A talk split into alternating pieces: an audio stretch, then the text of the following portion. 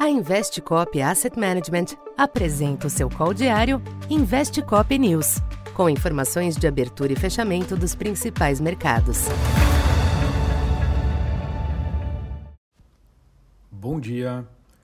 Eu sou o Silvio Campos Neto, economista da Tendências Consultoria, empresa parceira da Investcop. Hoje, dia 31 de março, falando um pouco da expectativa para o comportamento dos mercados nesta sexta-feira. Os mercados internacionais exibem movimentos contidos nesta abertura, em compasso de espera pela divulgação do índice IPCE nos Estados Unidos, que pode reiterar a necessidade de ao menos mais um ajuste na taxa de juros pelo Fed. Com a diminuição das tensões em torno da crise bancária, o quadro inflacionário volta ao foco, corrigindo parte dos excessos recentes na precificação da política monetária.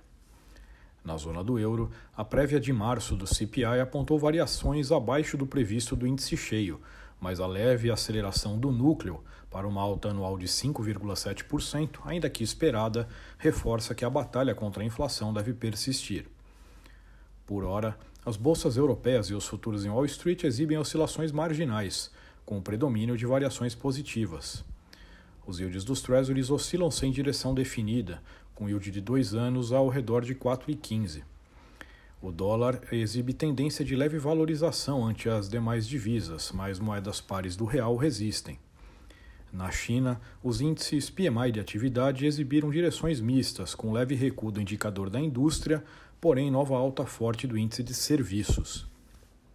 Entre as commodities, petróleo aponta para uma acomodação nesta manhã, com o Brent na faixa de 79 dólares. O minério de ferro, por sua vez, se estabilizou em Singapura após a recuperação apresentada ao longo da semana.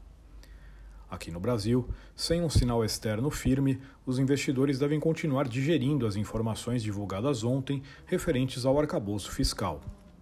Houve uma clara dissonância entre a reação positiva dos ativos e a opinião desfavorável de analistas econômicos, que viram certa fragilidade nas regras, com muita dependência de aumentos de receitas.